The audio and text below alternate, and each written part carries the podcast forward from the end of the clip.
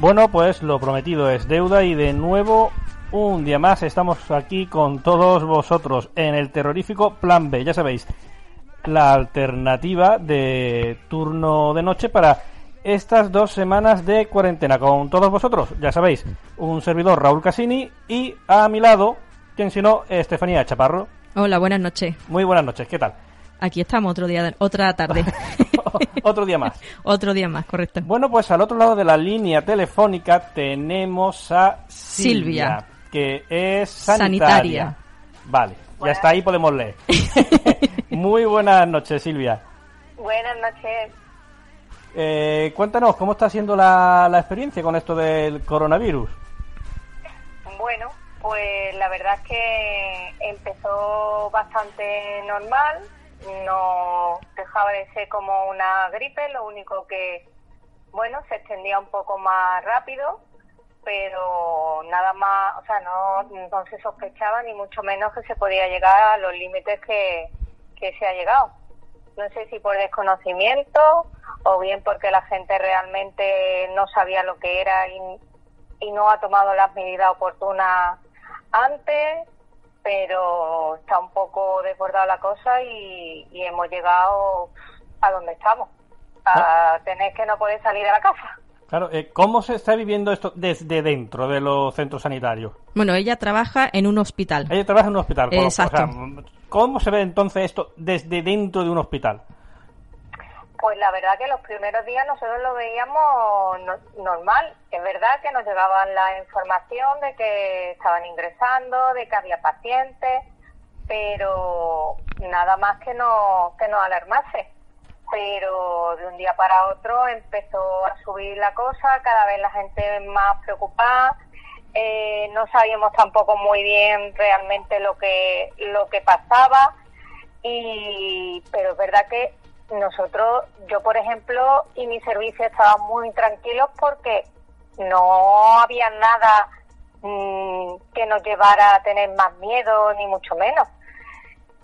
No sé, yo creo que el desconocimiento de no, no saber a lo que nos enfrentábamos ha sido lo que a la gente eh, se le ha venido, ha venido grande. todo esto encima, sí ha venido grande, el desconocimiento, eh, una información que en principio se ha dado cuenta gota, por lo menos a la población, o a eso al menos lo que nos ha parecido los que estamos fuera del servicio sanitario. No sé cómo lo has visto tú. Yo creo que también. Ha, habido falta de transparencia, o por lo menos falta de información, por el, no querer alarmar y al final ha sido peor. Yo creo que sí, que al no querer alarmar a la población, pues no han dado la información que deberían de haber dado, que si la hubieran dado desde el principio, eh, yo creo que no se hubiera llegado a donde estamos. Pero ya no me refiero a temas de sanidad, sino a los que están más arriba. Porque los de, digamos, mis jefes que estamos por encima, yo creo que se han ido enterando de las cosas tal como nos íbamos enterando todos los que estábamos dentro. O sea, esto, esto cómo es posible, esto, esto es lamentable en un país supuestamente civilizado como el nuestro. Exactamente, pero mm, si te das cuenta, eh, cuánto tiempo ha tardado el presidente de gobierno en dar la cara. Exacto.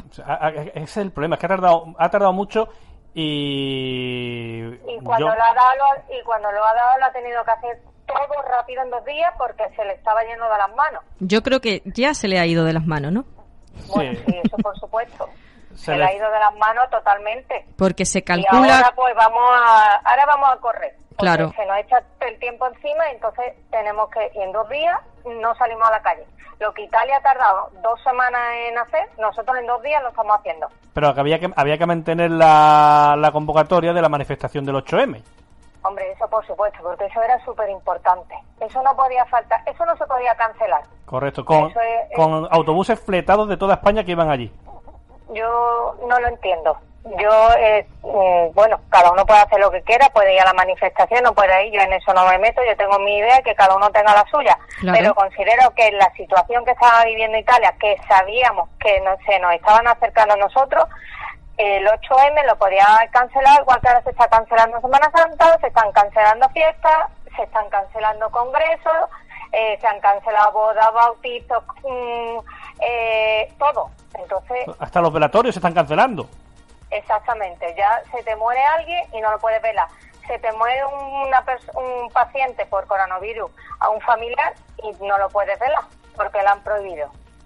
Yo hay cosas que no las entiendo, entonces no sé. aquí se ha mezclado un poco, un poco todo, el desconocimiento, el no saber exactamente a lo que nos enfrentábamos y el anteponer la política a la salud y al sentido común. Sí, yo creo que sí. Mi opinión personal, que no es que no tiene nada que ver con la profesión que tengo. Sí, claro. Mi opinión mi opinión personal es esa. Sí, sí, eh... Puedo tener razón o no puedo tener razón, se puede estar de acuerdo conmigo o no, pero yo personalmente lo creo, lo creo así, que se podía haber evitado esto un poquito antes, yo creo que sí.